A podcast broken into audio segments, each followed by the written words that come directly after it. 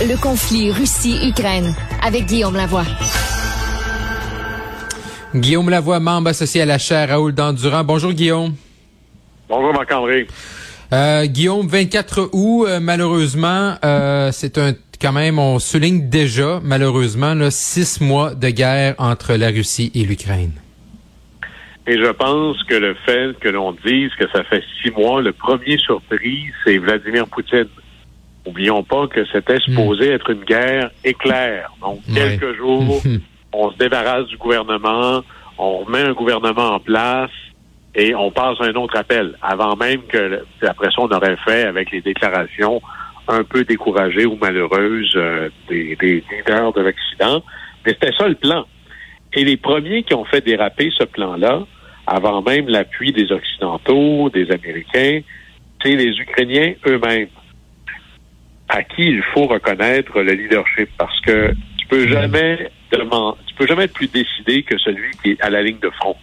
Et souvenez-vous de cette réplique du président Zelensky lorsque les Américains, là, les Kiev est sous les bombes, les Américains disent, écoute, euh, on va t'envoyer un hélicoptère pour te sortir, tu pourras exercer comme président d'exil, et il va leur répondre du tac au tac, de manière très claire, j'ai pas besoin d'un lift, j'ai besoin de munitions. Mhm. Et c'est cette phrase-là et cette décision-là qui va transformer le reste du conflit, et je dirais presque l'histoire planétaire dans les derniers six mois parce que ce conflit-là est devenu tout ce que l'on considérait, et les plus grands experts vous auraient dit, voici tout ce qui ne peut pas arriver. L'impossible est devenu possible. D'abord, une guerre à grand déploiement sur le sol européen, qui n'était jamais arrivé depuis la Deuxième Guerre mondiale. Tout le monde vous aurait dit, mhm. Ceci est impossible. Le, écoutez, l'OTAN. L'OTAN, le président Macron avait dit, elle est en mort cérébrale. C'est fini l'OTAN. Trump disait, tu sais, dans le fond, pourquoi on a encore besoin de ça? Oui, oui. Ben, aujourd'hui, l'OTAN mm. est beaucoup plus forte qu'elle l'était, et même des nouveaux membres, on cogne à la porte pour rentrer. On pensait que l'Europe était sur le bord de la dislocation avec le Brexit, la montée du Front National. Regardez comment elle s'est soudée à cause du conflit ukrainien. Et l'Allemagne, la plus grande économie d'Europe, le géant européen, qui depuis la Deuxième Guerre, on comprend un peu pourquoi, est plutôt mm timide sur les investissements militaires, sa politique de défense, ben là, ils disent on renonce à tout ça, on va investir massivement dans la défense, que les Allemands n'ont jamais fait. Les Allemands donnent des armes à un conflit engagé, ce qu'ils n'ont pas fait depuis la Deuxième Guerre mondiale.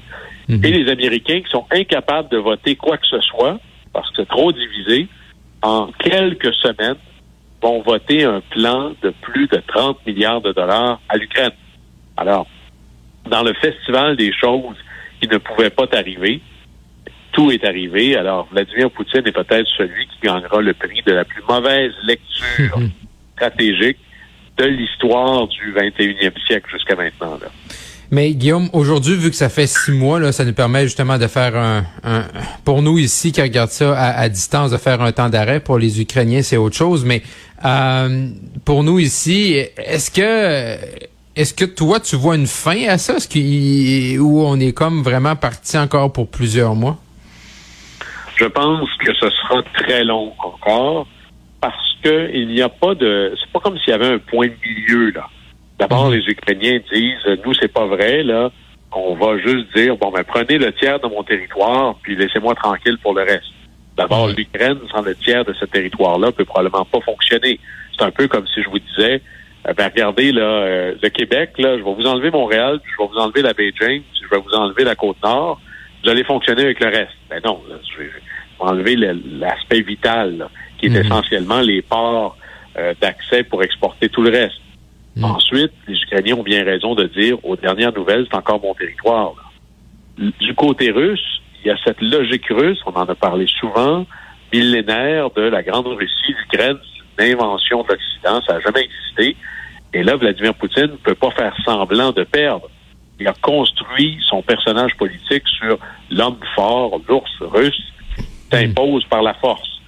Alors là-dessus, il est difficile de voir une manière d'avoir un, un conflit qui se réglerait dans le confort d'une salle diplomatique. Là.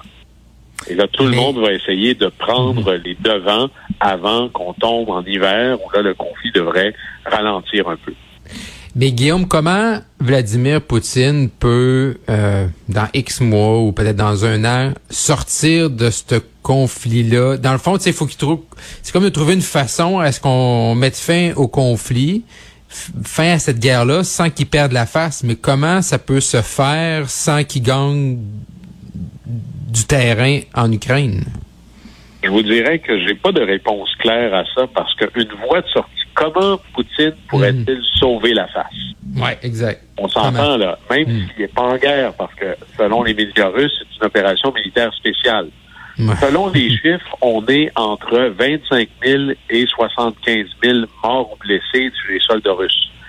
Dans l'interprétation la plus conservatrice, c'est quand même trois fois plus que dix ans de guerre en Afghanistan.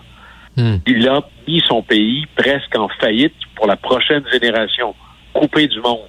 Et là où l'embargo fait le plus mal, c'est pas ce que la Russie n'arrive pas à vendre à l'étranger, c'est que la Russie n'arrive plus à acheter rien à l'étranger.